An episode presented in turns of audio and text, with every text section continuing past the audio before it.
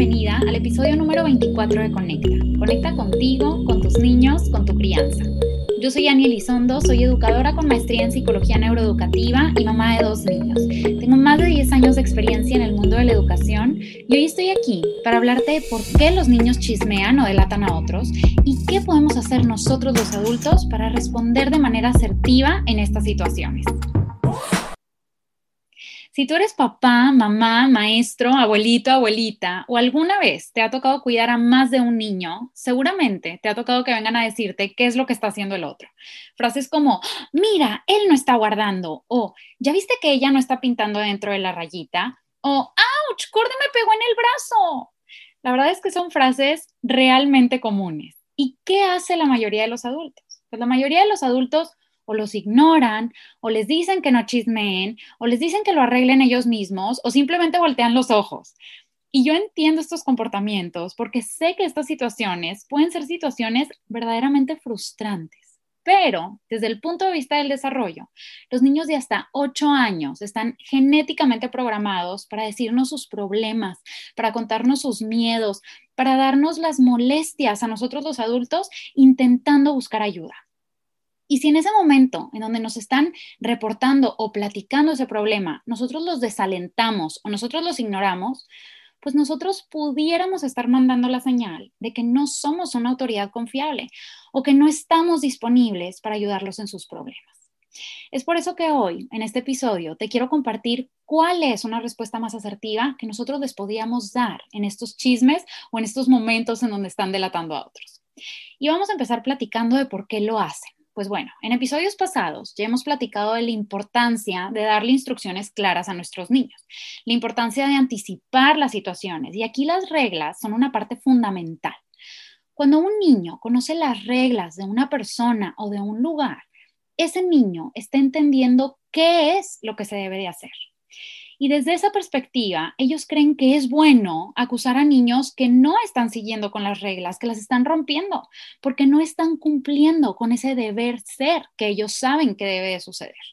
Entonces, chismear implica ese grado de comprensión de lo que está bien y de lo que está mal, o de predecir qué comportamientos les gustan a los adultos que están alrededor de mí y qué comportamientos no les gustan a esos adultos.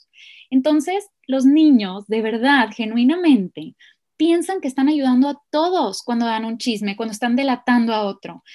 Y yo sé que también hay otras situaciones en donde los niños pueden chismear. Hay situaciones en donde los niños lo hacen tal vez para ganar esa atención que no están teniendo de manera cotidiana, o tal vez chismean porque verdaderamente están frente a un peligro real.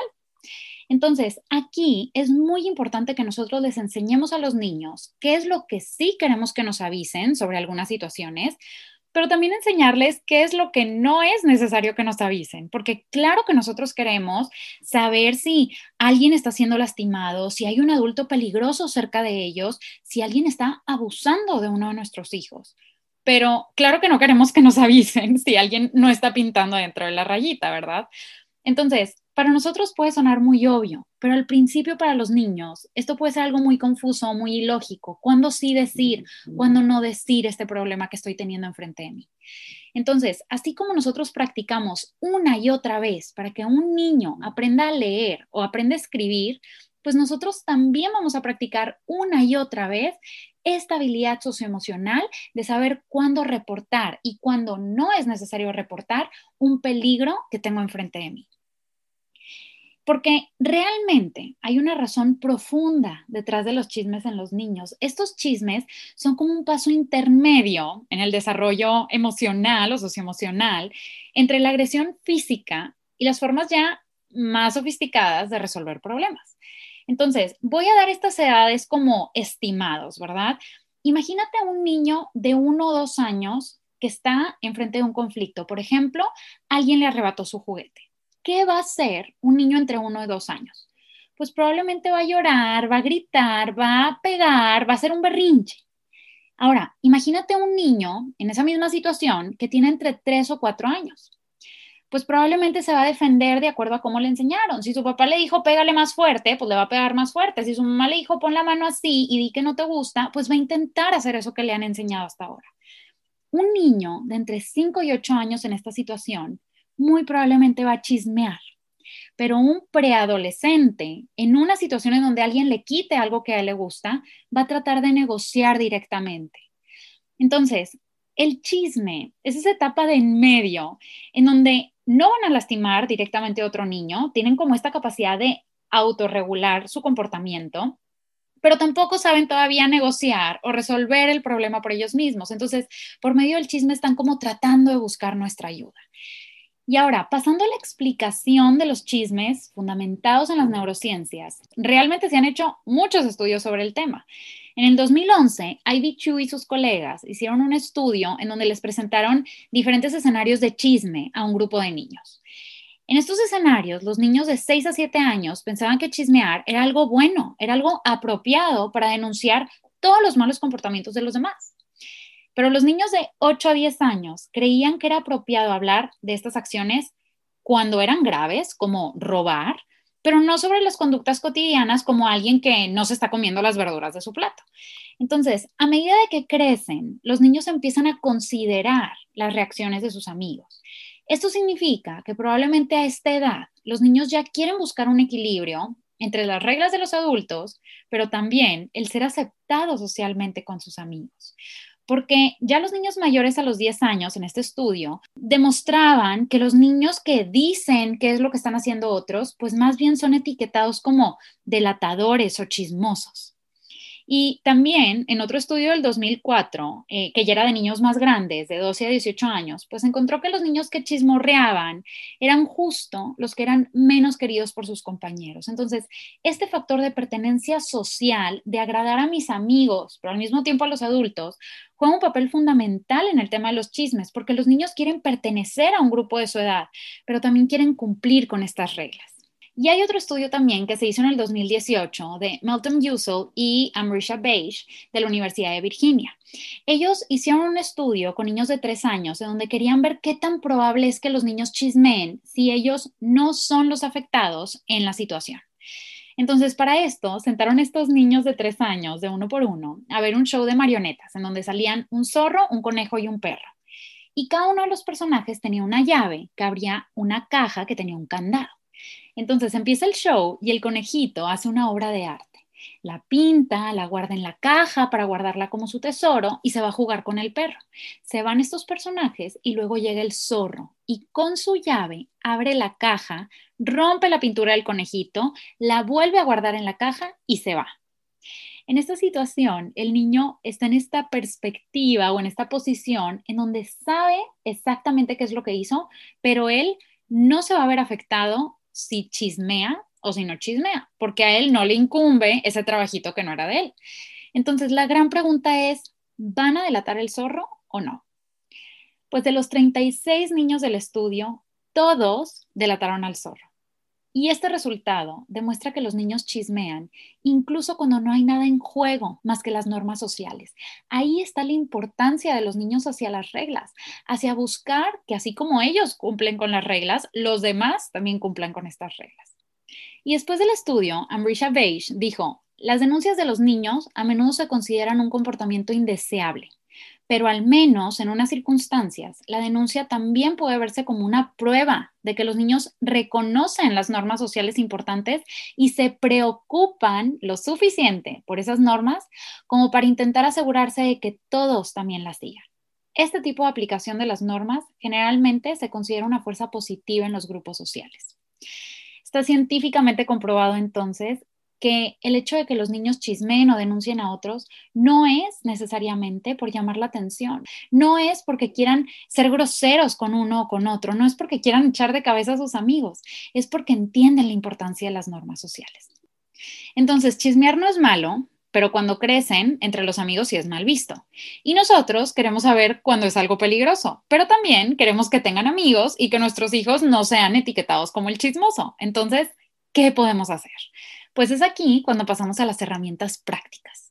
Y la doctora Becky Bailey, que es la fundadora de Conscious Discipline, nos dice que desde el punto de vista del desarrollo, los niños de hasta 8 años están genéticamente programados para llevar esta angustia a los adultos importantes buscando ayuda. Entonces, chismear definitivamente es parte de su desarrollo. Y cuando nosotros cambiamos nuestra perspectiva y entendemos que es algo normal, ya automáticamente vamos a cambiar nuestra respuesta también. Ya no los vamos a ignorar o a voltear los ojos. Ahora sabemos que los niños están tratando de pedirnos ayuda y ese momento es una excelente oportunidad de aprendizaje.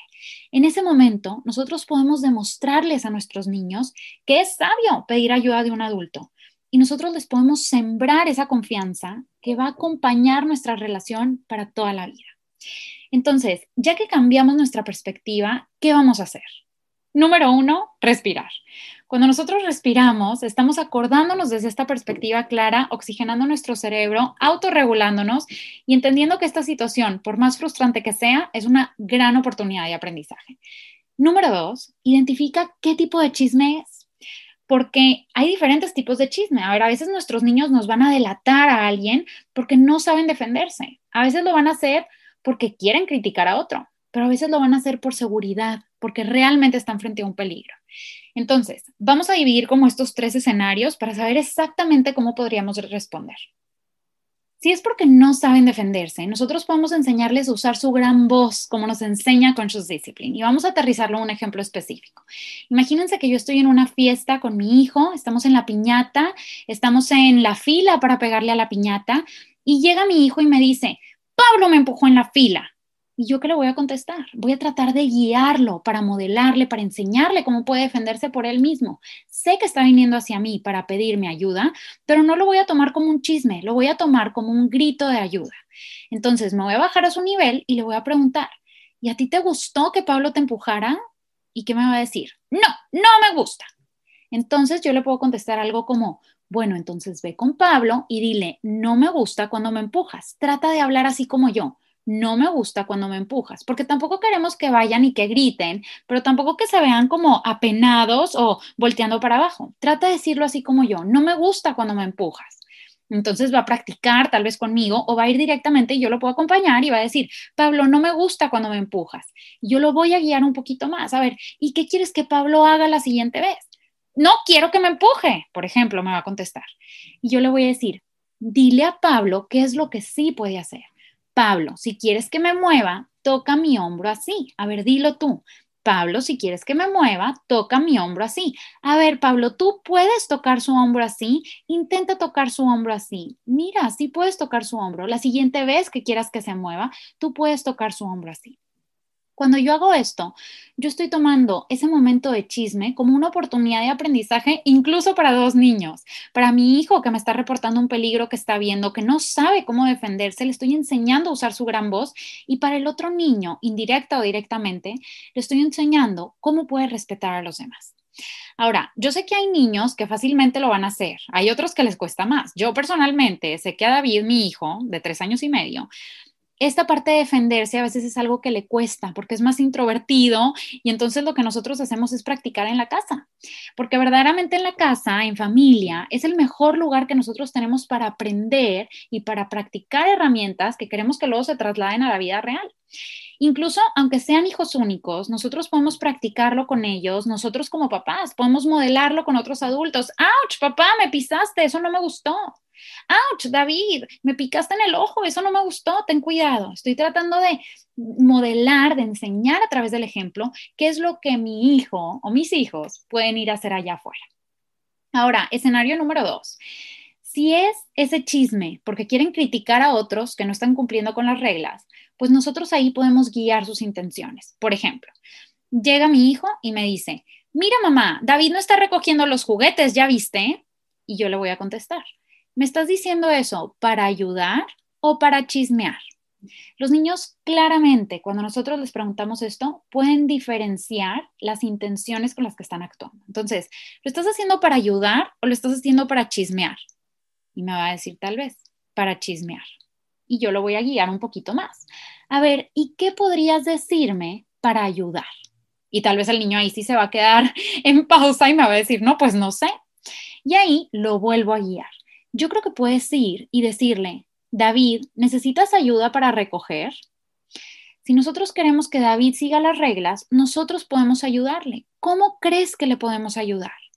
tal vez llevando la caja cerca de él, tal vez cantando una canción, tal vez recordándole la regla, tal vez pidiendo ayuda de un adulto como lo estás haciendo ahorita. A ver, vamos a ayudarle.